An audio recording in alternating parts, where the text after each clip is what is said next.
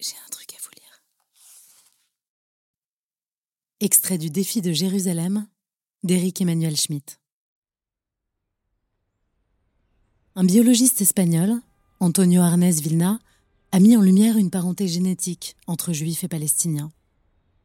Les combats auxquels se livrent Israël et la Palestine depuis 75 ans se révèlent donc une guerre fratricide. Le même sang coule des deux côtés. Du point de vue de l'humanité, toutes les guerres sont fratricides, comme les mythes s'échinent à nous le rappeler, opposant Seth à son frère Osiris, Cain à Abel, Éthéocle à Polynice, Rémus à Romulus. Quelle cruelle ironie de constater qu'ici aussi, l'histoire défait ce que la nature a fait. Les péripéties des conquêtes, des conversions, des exils, des retours ont séparé ceux qui étaient unis.